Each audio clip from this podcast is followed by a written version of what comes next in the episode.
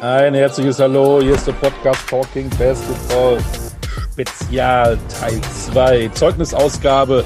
Das hatten wir ja schon, äh, die Plätze 9 bis 18 haben wir durchleuchtet. Die Playoffs sind zu Ende, die Saison ist zu Ende und es fehlen ja noch acht Clubs und die werden wir heute mal begutachten, ein Fazit ziehen, Zeugnisse verteilen. Das mache ich nicht alleine. Das macht natürlich einer, ähm, frage ich doch mal, wie ist denn eigentlich dein zweiter Vorname? Ich habe nicht nur einen zweiten, sondern sogar noch einen dritten. Nee, du musst immer, immer echt. Wie denn? Der zweite ist Karl und der dritte Ludwig. Dann begrüßen. Karl Ludwig, das klingt ja hier nach, nach hier Prinz Bayern, keine Ahnung was. Stefan Karl Ludwig Koch ist wieder da. Der Basketball-Oberlehrer der Nation verteilt heute Noten und Zeugnisse. Ich freue mich drauf. Ich freue mich auch, Olli, danke. Ich habe übrigens, ähm, brauchst mich dann nie wieder fragen, keinen zweiten Vornamen. Dafür hast du zwei, dann gleicht es ja wieder aus. Aber Karl Ludwig wahrscheinlich Opa, äh, oder wie? Opa mütterlicherseits, ja. Und der hieß Karl Ludwig? Ich glaube, ich, ich, vermute es. Also ich, ich, auf, auf, auf, seinem Grabstein steht nur Karl, aber mal an, dass er wahrscheinlich auch Ludwig hieß. Wo kommt der Ludwig her? Oh, das müssen wir nochmal rauskriegen. So, ähm, Stefan, die Playoffs sind zu Ende, die, die Saison ist zu Ende. Wir müssen ja nochmal ähm, ein bisschen gucken, was wir denn mit diesen acht äh, Playoff-teilnehmenden Mannschaften machen, die wir ja ein bisschen ähm, kategorisieren wollen. Die anderen acht haben wir ja schon gemacht. Die sind ja schon alle, äh, die kommen ja schon alle wieder irgendwann in, in den Ferien. Es tut sich auch viel. Wir wollen ja gar nicht über. Darf, ich, darf ich dich kurz unterbrechen? Ja. Ich, ich habe eigentlich immer gedacht, du warst in der Grundschule. Neun. Weil du sagst, die anderen acht haben wir schon gemacht, es waren zehn. Stimmt. Ah ja, neun bis 18. Danke. Du hast gut ja. aufgepasst, du hörst mir zu und das finde ich so sympathisch. Ich verteile auch an dich Noten und jetzt müssen wir leider sagen, im kleinen einmal eins müssen wir hier zumindest mal auf den Mangelhaft gehen. Aber in Führung und Beteiligung bin ich ganz gut. Kopfnoten, wie es früher Sozialen hieß. Verhalten. Sozialen Verhalten. Ähm, über anstehende Transfers und so, es tut sich ja viel in der Liga, wollen wir mal nicht reden. Da weisen wir darauf hin, wieder auf äh, mögliche, möglichen Vorschau in, im September dann. Ähm, aber wir legen gleich mal los äh, mit Platz 8 ähm, im Prinzip oder äh, die, die noch gerade am Ende in die Playoffs eingezogen sind im, im Fotofinish äh, mit Bamberg.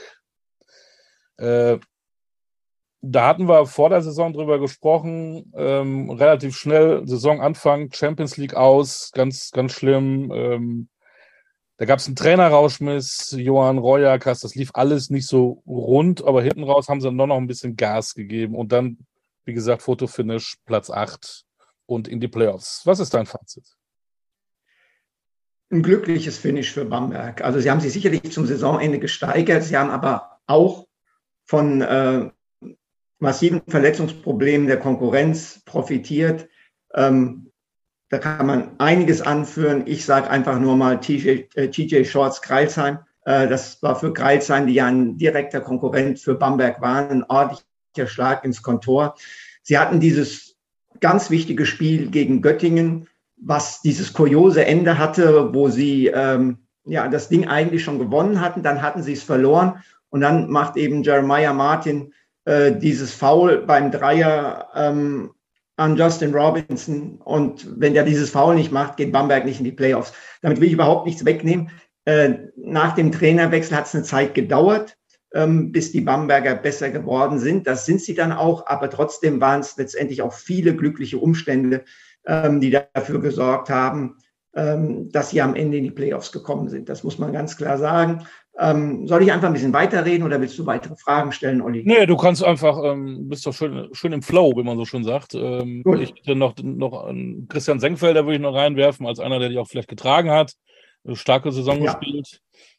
Super Saison gespielt. Ähm, ich denke mal, ähm, von den deutschen Spielern in der Liga äh, einer der absolut besten gewesen. Und muss man sicherlich die Bamberger Mannschaft kann man jetzt nicht mit einer Berliner Mannschaft gleichsetzen, aber er hat, auch wenn es hinten raus ein bisschen weniger geworden ist, wirklich starke Statistiken gespielt und seine Vertragsverlängerung äh, super wichtig äh, für die Bamberger. Wir haben ja gesagt, wir wollen jetzt nicht über Zukunft reden. Trotzdem führe ich es einfach, ähm, einfach mal an. Ähm, insgesamt hat Bamberg zu schwach verteidigt in dieser Saison, vor allen Dingen zu schwach die Drei-Punkte-Linie ähm, verteidigt. Klar, die Verletzung von Patrick Heckmann hat der Mannschaft sicherlich auch äh, extrem wehgetan. Also ich sag mal, Bamberg, dass das äh, aus äh, in der Champions League Quali angesprochen. Ähm, ich glaube, durch das Erreichen der Playoffs, gerade noch als Achter, sind sie noch mal mit einem blauen, vielleicht auch mit einem tiefblauen Auge davongekommen. Ähm, aber das war äh, sicherlich nicht das, was man, was man sich vorgestellt hat äh, in Bamberg. Und ja, ich bin mal sehr, sehr gespannt, ähm, was, da, was, was da jetzt passieren wird. Also das war wirklich, ähm, ich muss ganz ehrlich sagen, über weite Strecken, am Ende sind sie in die Playoffs gekommen, über weite Strecken war es keine Playoff-Qualität, die sie in der vergangenen Spielzeit gezeigt haben. Was hat denn dann der neue Coach äh, geändert, nachdem Roderkers weg war? Ich glaube, er hat vor allen Dingen atmosphärisch Dinge geändert. Ähm, Johann ist äh, ein Trainer, der, glaube ich, ähm, schon mit einem großen Maße an ähm, Entschiedenheit seinen Standpunkt vertritt und äh, seinen Weg geht. Und ich glaube, Oren Amiel war einfach ein Stück weit integrativer, hat äh, das alles in einem bisschen eine, ähm, glaube ich, entspanntere Atmosphäre überführt. Ähm, das, das, das würde ich sagen, das war das, das, das Wichtigste, ähm, was, was, was er da, glaube ich, geschafft hat, dass er einfach es hinbekommen hat, dass, dass, dass die Stimmung äh, sich ein bisschen gewandelt hat. Äh, Amiel hat ja auch verlängert, Senkfelder verlängert. Das sind vielleicht die wichtigsten Figuren auch für die nächste Saison. Ähm, Stichwort Fazit. Wir hatten ja nach der Saison ähm, Philipp Galewski hier gehabt. Deswegen der Programmhinweis, der hier unbedingt platziert werden muss. Äh, ein sehr, sehr nettes Gespräch mit ihm über die Saison in Bamberg und die Aussichten im nächsten Jahr. Aber eine Frage habe ich noch. Ähm, Freak City lebt ja auch von den Fans. Ähm, wir hatten auch wieder Corona. Ist das auch so eine Sache, das gibt nochmal mehr Prozent, wenn die Halle voller ist? Wäre vielleicht auch eine andere Saison gewesen, dank der Fans? Glaube ich. Ich glaube, dass Bamberg wirklich stark von den Fans lebt. Und ähm, ich fand es trotzdem beeindruckend, wie sehr die Fans ähm, dabei waren. Äh, also trotz der Corona-Probleme. Am Ende der Saison, ich war in Bamberg ähm, bei dem Spiel in dem der Club ähm, die Verlängerung von Christian Senkfelder bekannt gegeben hat. Ich habe das Spiel äh, kommentiert für Magenta. Und ähm, diese Bekanntgabe lief in der Mannschaftsvorstellung, also bevor Chris Senkfelder aufs Feld gekommen ist, wurde das dann äh, nochmal äh, kundgetan, verbal und auch äh, optisch am Würfel. Und was da in der Halle los war, das war das war absolut überragend. Und das hat wieder deutlich gezeigt, ähm, dass das wirklich im positiven Sinne Freaks sind äh, in Bamberg. Und keine Frage. Dieses Publikum ist ein Faktor und ich glaube, dieses Publikum hat auch mittlerweile verstanden, äh, was es, glaube ich, nicht auf Anhieb verstanden hat, dass die Zeiten vorbei sind, in denen man mit Berlin und München um die Titel gespielt hat. Ich glaube, das mussten auch die Fans in Bamberg erstmal verdauern. Sie waren extrem äh, erfolgsverwöhnt. Der, der Club war immer super gut aufgestellt, materiell und dadurch auch was Spieler und Trainer äh, betraf. Und für viele war das erstmal ganz schwer zu verdauen und auch einzuordnen, dass da jetzt kleinere Brötchen äh, gebacken werden müssen. Aber ich glaube, dass das jetzt auch gedanklich bei den Fans angekommen ist und dass das auch hilfreich ist. Ähm, schwierig, so eine Saison zu benoten in Bamberg. Ist es dann eher die 3 Minus oder doch eher die 4 Plus? Äh, zwischen 3 minus und 4 plus gibt es noch die 3 bis 4. Ähm, ich, es ist, Olli, es ist, es, es, ist, es ist schwierig. Es ist immer eine Frage der Perspektive. Ja, wenn sagen, wie beurteilen wir eine Saison? Ja? Äh, Herbert Heiner hat zur Saison der Bayern gesagt, es sei eine gute, aber keine sehr gute Saison gewesen. Das finde ich bei den Ansprüchen, die dieser Club hat, sehr, sehr gewagt. Äh, ich habe mit dir gesprochen äh, über, über Chris Senkfelder. Ich glaube, dass bei diesem Spiel ich auch Philipp Galewski, den wir jetzt schon bei uns angesprochen haben, äh, im Interview hatte und ihn gefragt habe, ob es denn äh, ein ja ein GAU wäre, wenn Bamberg nicht die Playoffs erreichen würde. Und er hat gesagt, nein. Ja, also deswegen, ja. es, ist, es, ist, es ist immer eine, eine Frage der Perspektive, aber ohne Frage, ähm, sage ich mal, sind wir bei Bamberg. Ich würde sagen, um zurückzukommen zu dir, eher, eher bei der 4 Plus als bei der 3 Minus. Eine bessere Note kriegen die Hamburger, ne? Von Bamberg nach Hamburg. Die hast du auch vorher ja, ähm, in den Playoffs gesehen, übrigens die Bamberger auch. Und die hatten, die hatten dann die Doppelbelastung äh, in dieser Saison im Eurocup, haben das aber, finde ich, äh, überragend gemeistert. Sie haben es gut gemeistert. Also zu überragend würde ich nicht gehen. Man darf nicht vergessen bei dem, was du sagst. Das stimmt. Es ist das erste Mal, dass sie mit dieser äh, Doppelbelastung arbeiten mussten. Ähm, und sie waren auch in den Playoffs, auch wenn die Serie gegen Bonn 0 zu 3 ausging, äh, in, allen, in, in, allen Spielen mehr oder weniger äh, dicht dran. Ja? Also diese Serie ähm, war kein gefühltes 0 zu 3. Das müssen wir in, in, in, in aller Deutlichkeit sagen. Ähm, und es ist ja auch so, es war jetzt das zweite Jahr mit Petro Kayes, ähm, man hat nochmal bestätigt, wo man steht. Ähm, das ist, das, das ist natürlich eine äh, große Sache, ist auch eine große Sache für den Club, dass er wieder äh, im Eurocup antritt. Ähm, wenn man die Saison einordnet, würde ich sagen, die Mannschaft war insgesamt nicht so gallig, wie man es von den vorherigen äh, Kayes-Teams äh, gewohnt war. Sie hat extrem auf den Drei-Punkte-Wurf gesetzt, nach Bonn äh, am meisten. Sie haben Basketball gespielt, der auch offensiv nicht unbedingt typisch Kayes war. Es war viel mehr Pick and Roll, weil sie aber auch mit äh, Koza einen überragenden Screener hatten und mit Hollatz und Holmesley zwei überragende Ballhändler und Decision Maker im Pick and Roll, die eigentlich immer sehr gute Entscheidungen ähm, getroffen haben. Und ähm, ich habe es schon mal angesprochen, auch wenn Holmesley gerade zum Saisonende auch durch das ein oder andere Tal gegangen ist, ähm, für mich einer der herausragenden Spieler der Saison. Es gab und gibt ja auch vielleicht noch die Gerüchte, dass Bayern interessiert sei. Für mich ist das ein Spieler von seinem Potenzial, von seinem ganzen Skillset her, ähm, der Richtung NBA tendiert. Und ähm, Justus Hollatz ist ja jetzt nach Spanien äh, gewechselt und der hat äh, gerade in der Phase, wo dann ähm, Holmes ein bisschen durchgehängt hat, gezeigt, was für ein überragender Vorbereiter ist. Dann sind seine Assistquoten nochmal nach oben gegangen. Und das ist sicherlich ein ganz äh, interessanter deutscher Spieler, auch in Hinblick auf die EM. Ich kann mir vorstellen, dass er einen Kaderplatz äh, schaffen kann. Und seine Entwicklung gehört sicherlich auch zu den Positiva, die man in Hamburg jetzt äh, in die Bücher schreiben kann. Lukas Meisner hat verlängert, bleibt dort und hat auch einen wunderbaren Podcast mit uns gemacht. Auch hier, wir müssen ja immer darauf hinweisen, ist ja ganz klar. Ja.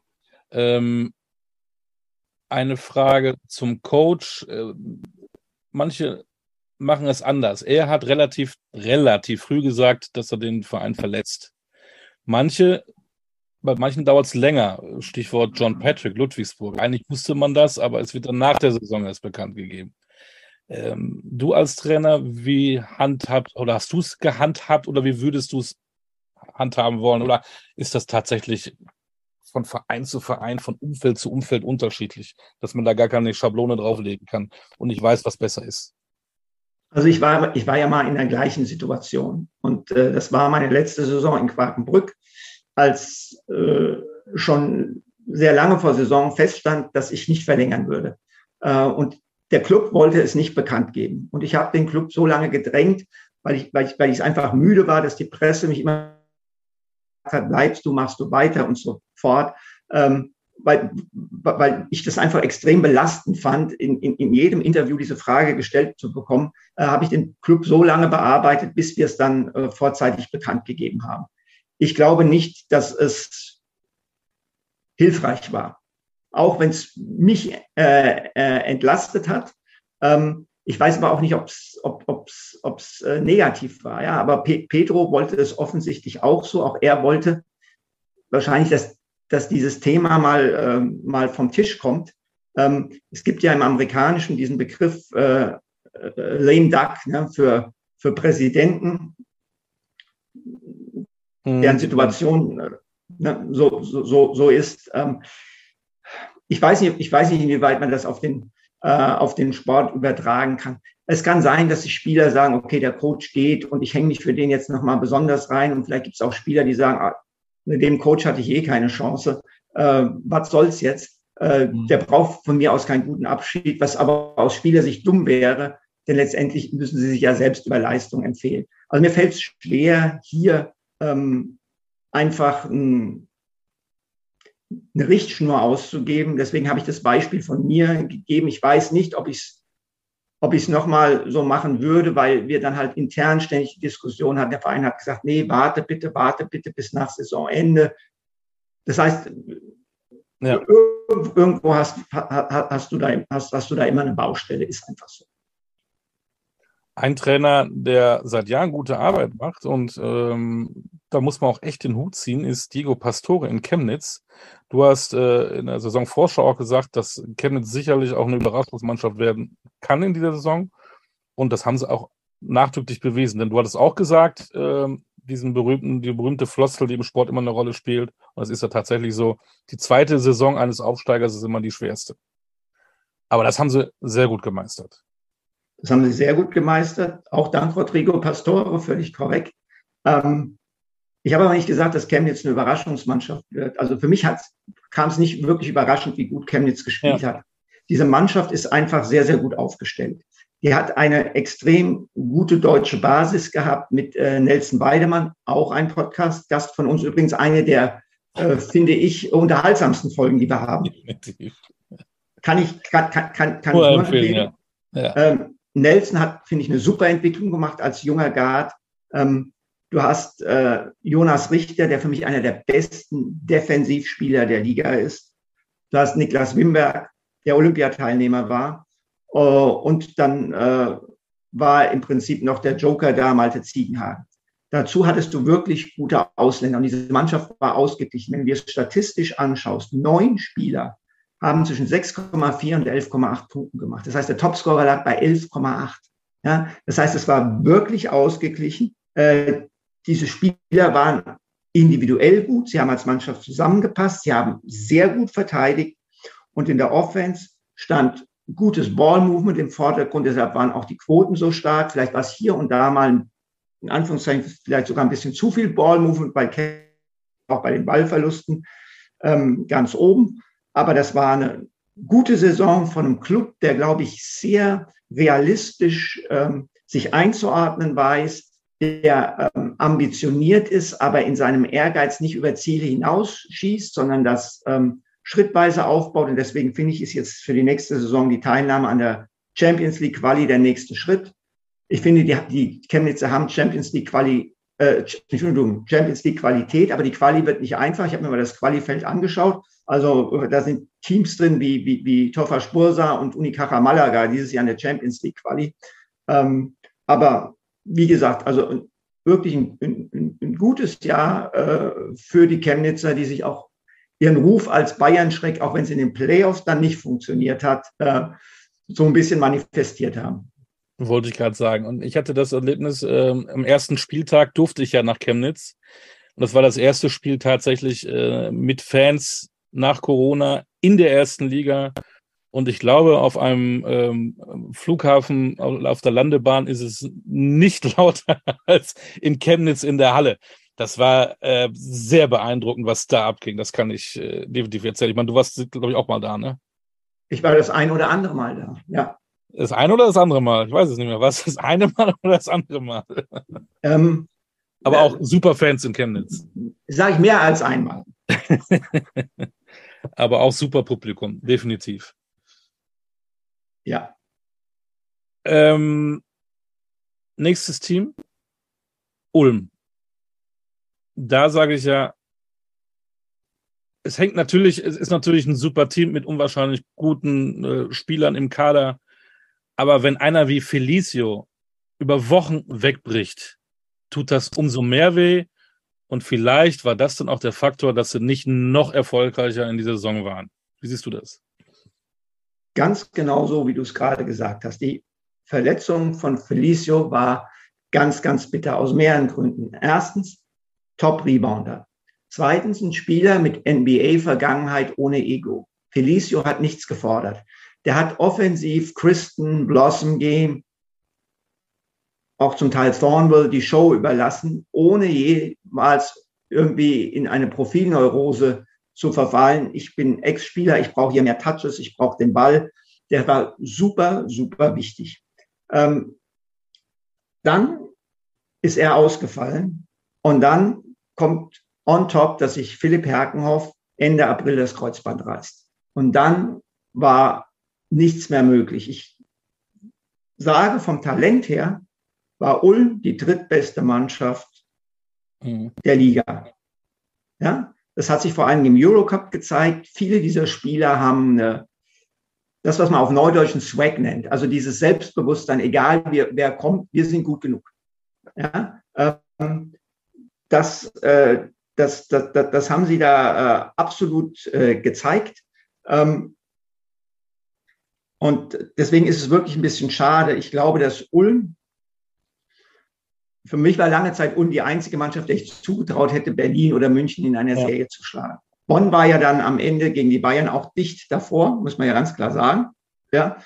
Und äh, all das, was wir jetzt besprochen haben, da gibt es sicherlich auch noch andere Aspekte. Ähm, ähm, wird aber in Ulm äh, retrospektiv alles in ein komplett anderes Feld eingeordnet, nämlich die letzte Saison von Per Günther, die Clublegende, hat äh, die Schuhe an den Nagel gehängt und das war hoch emotional äh, in diesem letzten Spiel, auch äh, wenn man das verfolgt hat, äh, als Per, auch ein Podcast-Gast von uns, ähm, ähm, ja, da auch letztendlich äh, die Tränen gekullert sind. Ne? Und auch sie hatten die Doppelbelastung und haben äh, im europäischen Wettbewerb auch sehr, sehr gut performt. Vor allen Dingen dann im, in den ersten Playoff-Runden da. Ähm. Als er ja. Achter wurde in der Gruppe und dann gegen den ersten der anderen Gruppe gespielt hat, weißt du, genau so war es, ne? Ja. Und gewonnen haben. Das war schon wirklich auch beeindruckend. Wir beiden durften ja auch das ein oder andere Spiel in der Halle ähm, für Magenta mitverfolgen. Also da haben sie wirklich hervorragend performt. Ja, sie haben, sie haben international sehr gut gespielt, gerade gegen die starken Mannschaften. Und das spricht nochmal für das, was ich gesagt habe, dass, dass diese, diese Spieler, ich denke gerade ein Kristen, ein Thornwell, ein Blossom Game ganz besonders motiviert hat. Ähm, ähm, wobei man darf jetzt diesen Erfolg gegen Badalona nicht unbedingt überbewerten. Also die, der Modus im Eurocup, Playoffs sind ein Spiel, do or die. Ähm, naja. ich sage es mal ganz vorsichtig, ist fragwürdig. Aber äh, es ist trotzdem richtig, was du sagst.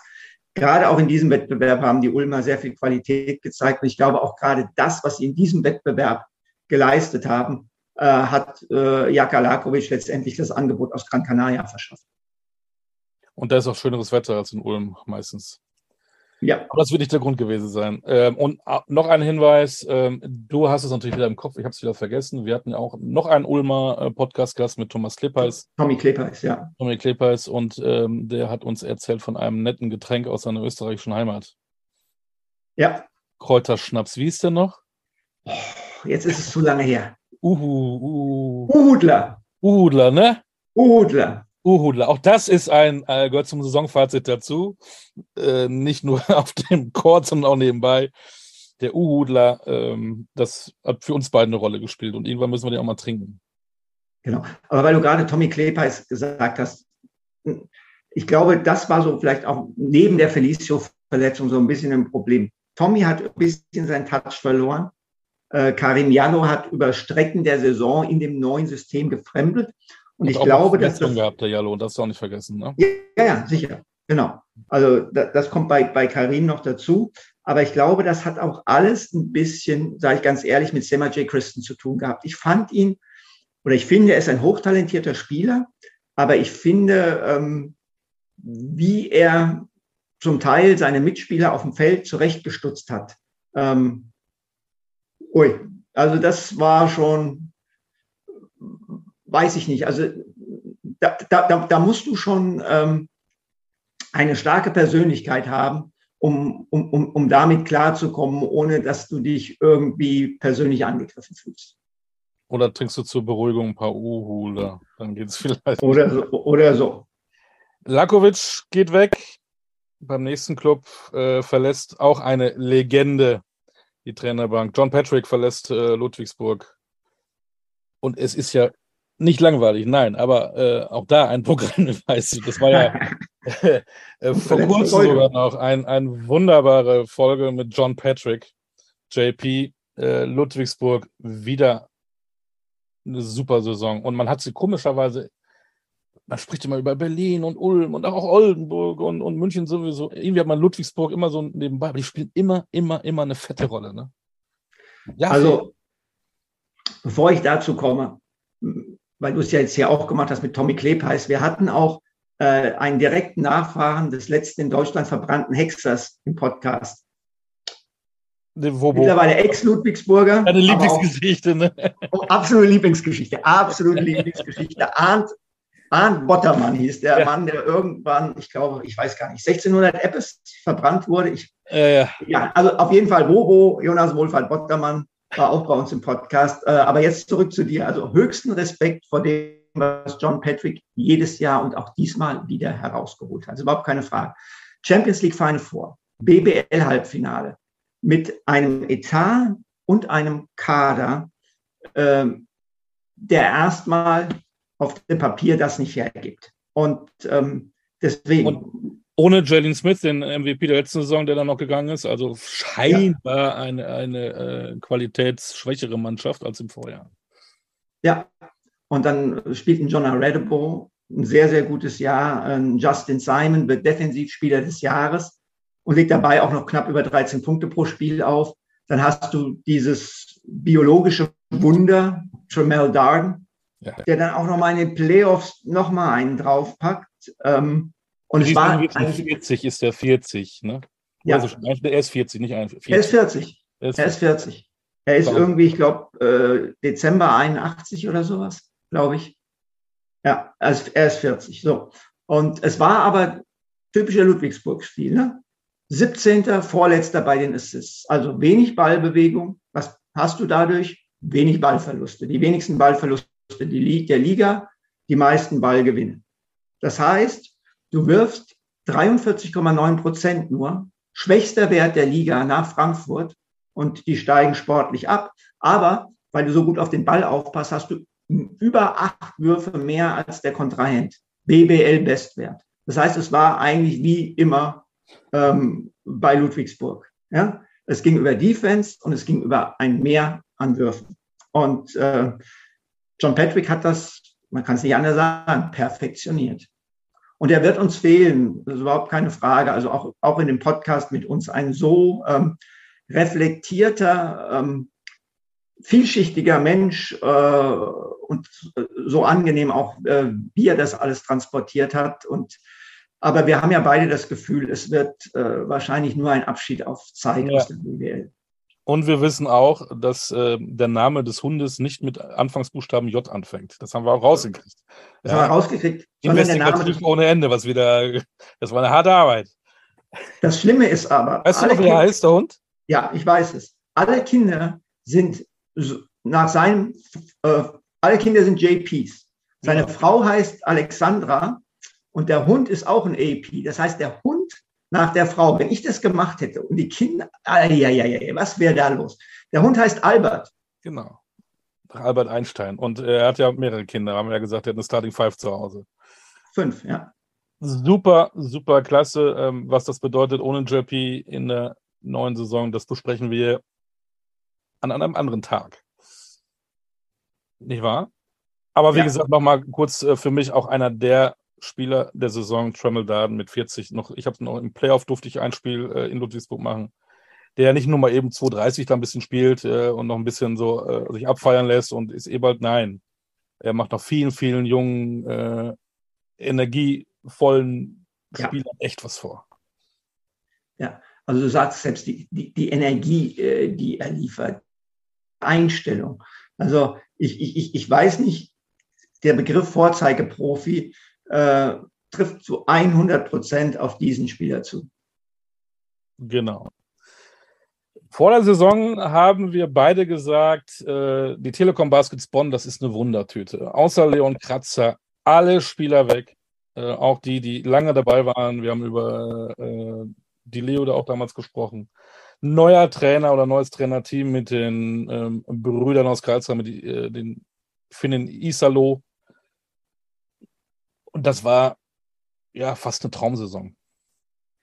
Streich das. Das habe ich dich immer gefragt. Äh, äh, du hast schon gesagt, und am Anfang so, ja, Wundertüte, schon ein guter Trainer, aber eher keine Playoffs. Und dann waren die auf einmal mal ganz weit vorne, vorne, vorne. Und dann hast du gesagt, nee, ist kein Halbfinalteam, ist kein Halbfinalteam.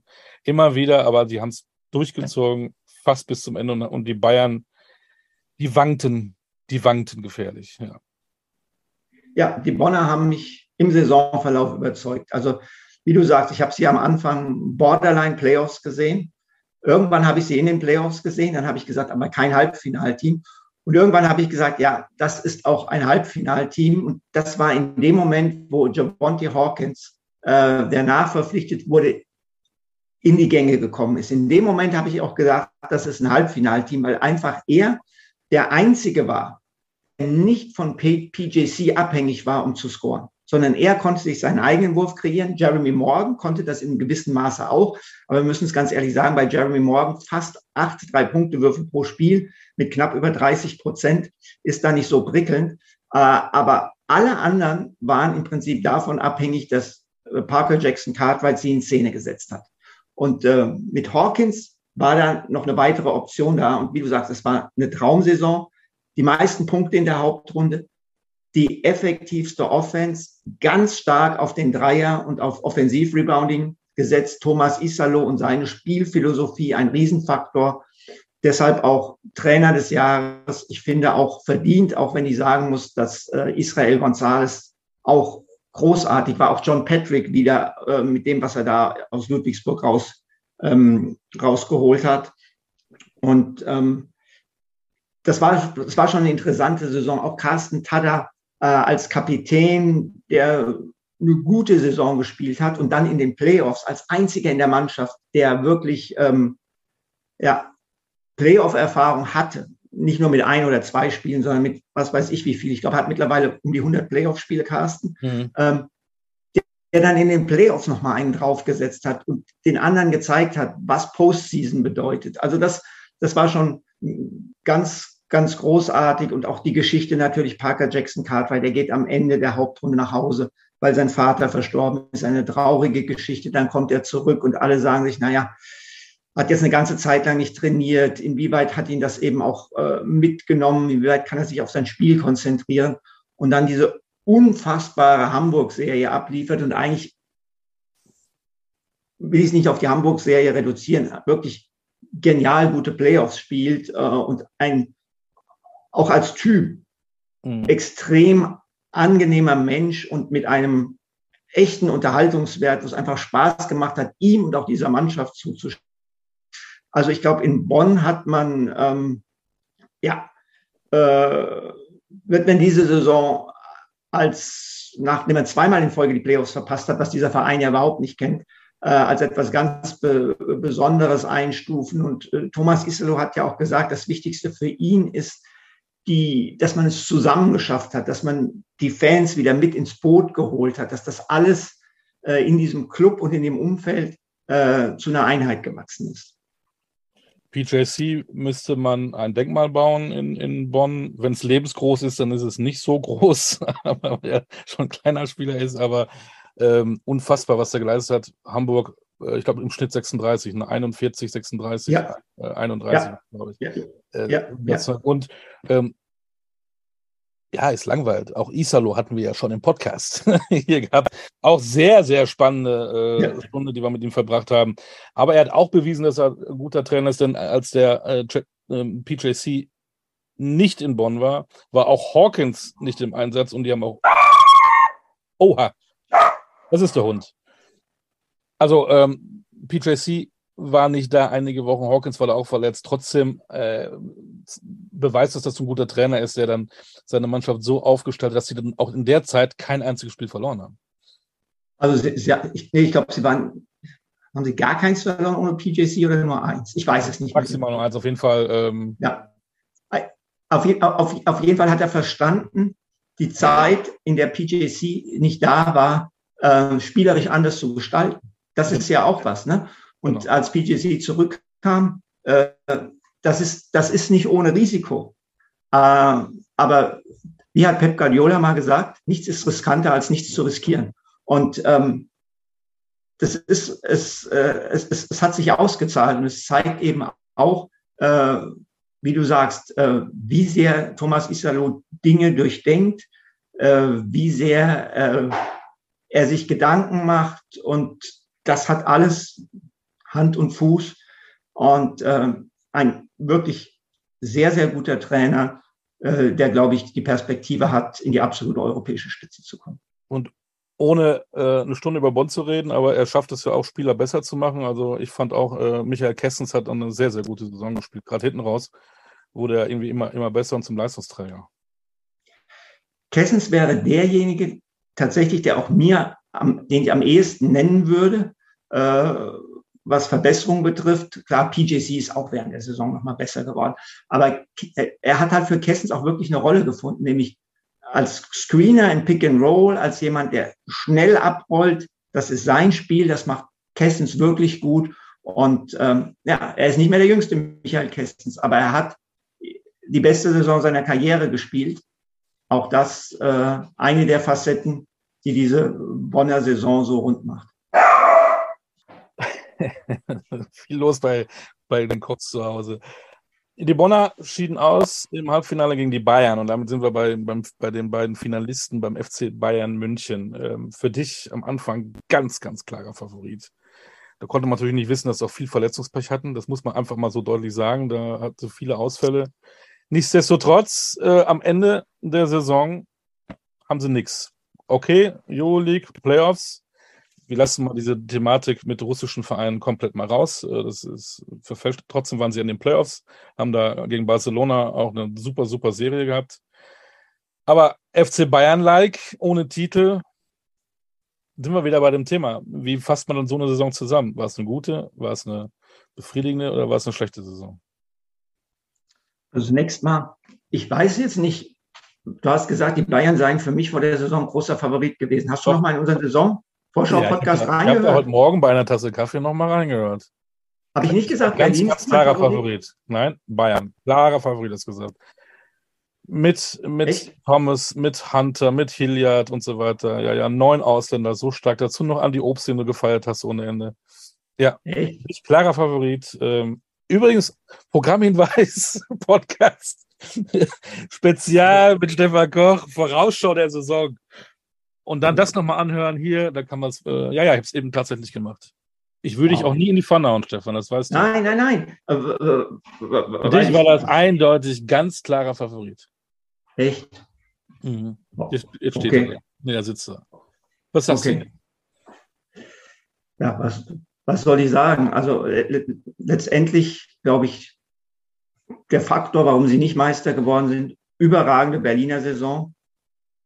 Wir haben über die Ausländer gesprochen. Es gab viele, viele Verletzungen bei den äh, Bayern, auch Corona, auch in der entscheidenden Phase der Playoffs. Ja, kein Rolden, kein Hilliard, hinten raus auch kein Lucic, kein Radoschewitsch. Aber all das nimmt nicht weg, dass Berlin in der Saison und auch in den Playoffs die bessere Mannschaft war, in den Playoffs sogar die eindeutig bessere Mannschaft. Durch die Verletzung, beziehungsweise Verletzung kann man ja nicht sagen, aber durch die OP und all das, was danach gefolgt ist, ist Paul Zipser weggebrochen. Dadurch war die Basis der Bayern ähm, einfach nicht stark genug. Das, äh, das muss man so sehen. Sie haben sehr langsam gespielt, keine 60 Wurf pro Partie in der Hauptrunde. Ich glaube, nur Bayreuth hat weniger Würfe genommen. Trotzdem war die Offense effektiv, aber sie war nicht wirklich variantenreich und ja, es geht völlig in Ordnung. Wir kommen ja auch noch zu den Berlinern, dass die Berliner deutscher Meister sind. Wie man das einordnet, ich glaube, du hast es schon gesagt. Trotz allem, was wir jetzt beschrieben haben, ist Fakt ein Berliner Threepeat. Und äh, das heißt für die Bayern im Klartext eigentlich nur, wir müssen jetzt die Anstrengungen nochmal erhöhen. Und deswegen, denke ich mal, werden wir sehr gespannt schauen, äh, wie die Bayern auf dem Spielermarkt agieren werden. Ist ja nicht alles schlecht, was bei Bayern lief. Einer, der mich beeindruckt hat, auch vor allen Dingen auch äh, hinten raus, Nick Waller-Bepp, ein überragende Saison. Ich fand das sehr beeindruckend, was er, was er geleistet hat. Er ist kein purer Point Guard. Er hat sehr viel, vor allem nachdem dann auch Walden weg war und zum Teil auch Schischko raus war, gespielt. Er kann das. Im Prinzip ist er eine, ja, wie soll man sagen, eine Mehrzweckwaffe. Er hat in Ludwigsburg bei, bei JP ja zum Teil sogar Small Ball 4 gespielt. Ich mag ihn sehr, sehr gerne. Ähm, ich mag seine Abgeklärtheit im Auftreten auf und außerhalb des Feldes. Er ist defensiv super gut. Er ist ein Top-Guard-Verteidiger, nicht nur wegen seiner Größe, sondern da sind auch ganz viele defensive Fundamentals vorhanden. Ein Spieler, wie du sagst, der, der in den Playoffs dann auch noch das Scoring äh, mit übernommen hat.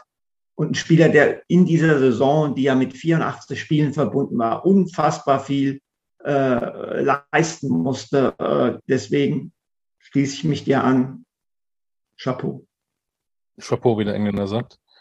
Auch da, wir wollen, ja nicht, wir wollen ja nicht so äh, in die äh, vorausschauen. Trotzdem war ich überrascht, als ich jetzt vor ein paar Tagen gelesen habe, dass der Kapitän äh, das äh, Schiff verlässt, Jilovic, der auch in, gerade in den Playoffs auch gerade in den Spielen gegen, gegen Bonn und gegen äh, PJC bewiesen hat, was er für ein wichtiger Faktor in dieser Mannschaft sein kann, dass der den Verein verlässt, hat mich schon ein wenig überrascht. Ja, mich auch, aber auf der anderen Seite musst du sehen, es ist seine Chance, äh, nochmal in Spanien zu spielen. Ähm, Malaga ähm, ist jetzt aktuell kein Euroleague-Team mehr. Wir haben es vorhin, glaube ich, schon mal angesprochen. Mhm. Als, ging es da um Chemnitz. Mhm. Als wir gesagt haben, Unicaja Malaga spielt als Unicaja Malaga Basketball äh, Champions League Quali. Ähm, aber es ist trotzdem ein traditionsreicher Club. Es ist, es ist ein spannender Standort. Es ist Spanien. Und ich glaube, er hat, das ist meine Vermutung, einfach gesagt, wenn ich das jetzt nicht wahrnehme, dann äh, habe ich diese Gelegenheit nicht mehr. Und äh, ich kann es aus seiner Sicht heraus gut nachvollziehen, dass er das macht. Du hast ja deine Ohren im Basketball überall. Ähm, was, was passiert mit Trinkeri? Im Moment würde ich davon ausgehen, dass er bleibt. Er hat noch Vertrag. Ähm, ich wüsste nicht, was jetzt noch aufgehen könnte, was für ihn eine Verbesserung wäre. Auch dann müsste, müssten Modalitäten geklärt werden. Äh, ich kann es nicht mit Sicherheit sagen, aber im Moment ist die größte Wahrscheinlichkeit die, dass er in München bleibt. Einer, der in Berlin bleibt, ist sicherlich Israel González. Erstes Jahr, auch da haben wir vor der Saison gesagt, hm, Aito weg, Israel González äh, als Nachfolger. Möglicherweise, das waren deine Worte, äh, ist Alba schwächer als in der Vorsaison. Äh, es wäre eine Chance für Luis Olindi, in eine, eine Position rein, reinzugehen und sich zu beweisen. Im Endeffekt hast du gesagt, ähm, weil Bayern klarer Favorit für dich war, Platz zwei. Ja, jetzt sind sie zum dritten Mal miteinander Meister geworden. Den Pokal haben sie übrigens auch geholt. Israel González hat äh, performt, als wenn Aito nie weg gewesen wäre. Auch da alle Hüte. Alle Hüte. Ähm, fangen wir mal, du hast jetzt ja schon ein paar, paar Sachen äh, auf Tablett gebracht. Fangen wir damit an Israel González. Herausragende Saison. Als Trainer im ersten Jahr, nachdem du viele Jahre unter einem in Anführungszeichen Mentor gearbeitet hast, steckst du häufig in einem Dilemma, nämlich führst du das fort, was er gemacht hat, oder versuchst du, um ein eigenes Profil zu entwickeln, dich abzugrenzen und Dinge anders zu machen. Israel González hat genau das Richtige gemacht. Er hat die Dinge, die unter Aito funktioniert haben, weitergeführt und er hat sie durch aus seiner Sicht heraus und nicht nur aus seiner Sicht heraus, sondern durch sinnvolle Anpassungen ergänzt und verfeinert. Das ist ein absolut herausragende Mannschaft, hat eine Spielfreude, die vielleicht noch ein bisschen höher ist als unter Aito. Er hat ihr vielleicht trotzdem ein klitzekleines bisschen mehr äh, an Struktur mit reingegeben. Und das Entscheidende ist eigentlich, dass er das alles gemacht hat, ohne der Versuchung zu unterliegen, die er auch im ersten Jahr ja hat. Ähm, ich muss jetzt als Israel González einen Fußabdruck hinterlassen. Er war extrem unaufgeregt, wie Aito auch zurückgenommen äh, und ich bin nach einer Saison großer Israel González-Fan. Das kann ich so deutlich sagen. Das andere, was du gesagt hast, Alba auf dem Papier her schwächer. Ja, das waren sie auch. Wenn du überlegst, du hast einen Peyton Sieber verloren, du hast einen Jason Granger verloren. Dafür kommt dann ein Tamir Blatt. Du verlierst einen Simone von Tecchio, dafür kommt ein Jobel Sussmann. Viele haben gesagt, ey, die zwei Israelis, ist das jetzt Sparprogramm bei Alba oder was? Aber man muss sagen, Alba hat viele, viele Stärken. Und eine dieser Stärken heißt sicherlich auch Imao Cheda. Der findet als Sportdirektor immer wieder Spieler mit Potenzial und er hat Trainer, die dieses Potenzial fördern, mit Aito, jetzt mit Israel González äh, und den Leuten, die mit ihm arbeiten, seine Assistant Coaches oder auch Carlos Frade als, äh, als äh, Individu Individualtrainer. Und ähm, da kommen wir jetzt zum Entscheiden. Alle diese Spieler bekommen Vertrauen. Für Platt lief es am Anfang nicht so gut. In den Playoffs war ein überragender Faktor. Ein Jalen Smith kam als MVP, hat mit dem neuen System am Anfang definitiv seine Probleme gehabt. Es war lange unklar, ist er Point Guard, ist er Shooting Guard. Hat die Entscheidung getroffen, er wird Shooting Guard. Und als Shooting Guard trifft er im entscheidenden Spiel in München, war es sechs von sieben Dreiern oder wie viel waren es? Hm. Irgendwie so sechs von acht, sechs von sieben, ja. Bei jedem anderen Euroleague-Team wäre jemand, den man für eine solche Rolle gedacht hat, der so gestartet wäre wie er, nach zehn Spielen weg gewesen. Das heißt, Alba hat eine unheimliche Geduld. Kumace als Langzeitprojekt trägt jetzt schon Früchte. Dann hast du die ganzen jungen Deutschen, Matisek, Velo, Olindi, Schneider, Da Silva, der früh dazugekommen ist, der auch nochmal ein riesen, riesen Faktor geworden ist, der jetzt nicht umsonst von Barcelona umworben ist. Alles junge Spieler. Dann hast du noch einen älteren Deutschen, Johannes Thiemann, der in seinem vierten Jahr in Alba nochmal einen Sprung macht und Playoff-MVP wird. Da ist äh, eine Entwicklung drin. Du hast diese, diesen unfassbaren Team Spirit und diese Homogenität, die einfach von Luke Sigma repräsentiert wird, ne, der da jetzt, äh, ich glaube, fünf Jahre war. Und äh, Maodolo. Maodolo. Ein bisschen ja, Freigeist, der der, der, der, der, eine Euroleague-Saison gespielt hat, wo man ganz klar sagen muss, das ist einer der kreativsten und besten äh, offensiven Guards in Europa. Ja, und dann hast du Sigma, der ähm, sich komplett zurücknehmen kann und auch mal nur den Ball verteilen kann, äh, äh, damit, äh, damit die anderen gut aussehen. Also das ist alles schon super und jetzt haben wir nur über Offense geredet. Ja, aber Alba hat auch die beste Verteidigung in der Liga gespielt. Sie waren das Rebound-stärkste Team. Alles das, was wir an Schönheit sehen, wird durch Zahlen äh, untermauert. Und deswegen eine völlig verdiente Meisterschaft. Glückwunsch in die Hauptstadt, Glückwunsch an Alba Berlin. Und was äh, zum Trainer passt, dieses Unaufgeregte passt eigentlich zu diesem ganzen Club. Sie sind unauf. Wenn ein Spieler mal nicht funktioniert, springen die andere in, in, in die Bresche. Das ist beeindruckend. Ja, andere sind auch vielleicht abhängig äh, in den anderen Clubs von ein oder zwei Spielern. Wenn die nicht funktionieren, dann sagt alles zusammen. Bei Alba ist das nicht der Fall. Dann, dann kommen halt die anderen zum Zuge. Oder sie kriegen eine Klatsche mit 30 im dritten Finale, mit 30 zu Hause. Und ich hatte das Vergnügen, mit dem Pressesprecher äh, zu telefonieren und er sagte, direkt nach dem Spiel hat Luke Sigmar sich die Jungs zusammengeholt und sie sind quasi fokussiert schon in die Kabine gegangen, fokussiert in den Bus nach München äh, gefahren und es war eigentlich schon fast klar, ganz unaufgeregt, genau das ist das richtige Wort, dann, dann machen wir es halt in München.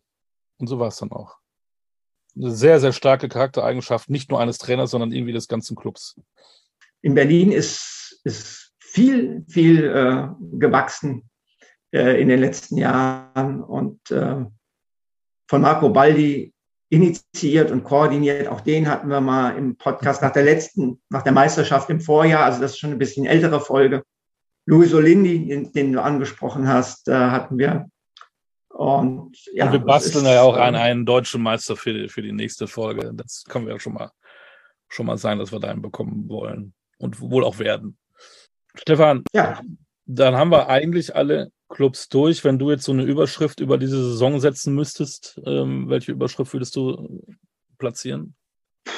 Eine Überschrift, die die gesamte Saison abbilden Also mir soll. hat unheimlich Spaß gemacht. Ich habe irgendwie, natürlich hat man da Bock drauf, wenn so ein äh, Verein wie Bonn auf einmal da oben äh, mitspielt, den man nicht so auf der auf der Rechnung hatte. Natürlich freut man sich, wenn Chemnitz so performt. Das war schon irgendwie auch äh, irgendwo auch eine ausgeglichene Saison. Ne? Es waren Überraschungen dabei irgendwie hat man das Gefühl gehabt, dass es alles ein bisschen enger zusammengerückt ist. Sehe ich das falsch?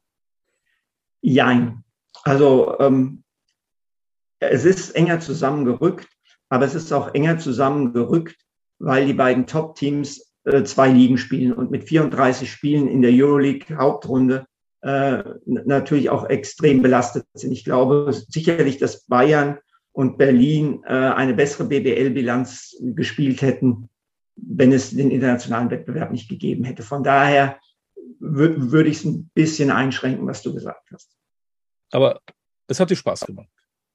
Es hat mir Spaß gemacht. Sogar die Podcasts mit dir. Nein. Oder vielleicht sogar besonders die, vielleicht sogar besonders die Podcasts mit dir. Nein, wir haben uns immer wunderbar reflektiert und hatten super, super Gäste, das muss man auch mal so sagen. Also es macht wirklich Spaß, sich mit den Köpfen des deutschen Basketballs auch mal länger sich zu unterhalten, definitiv. Wir wissen jetzt, wie der Hund von John Patrick heißt, wir wissen, was Thomas Klippers so in seiner Freizeit trinkt.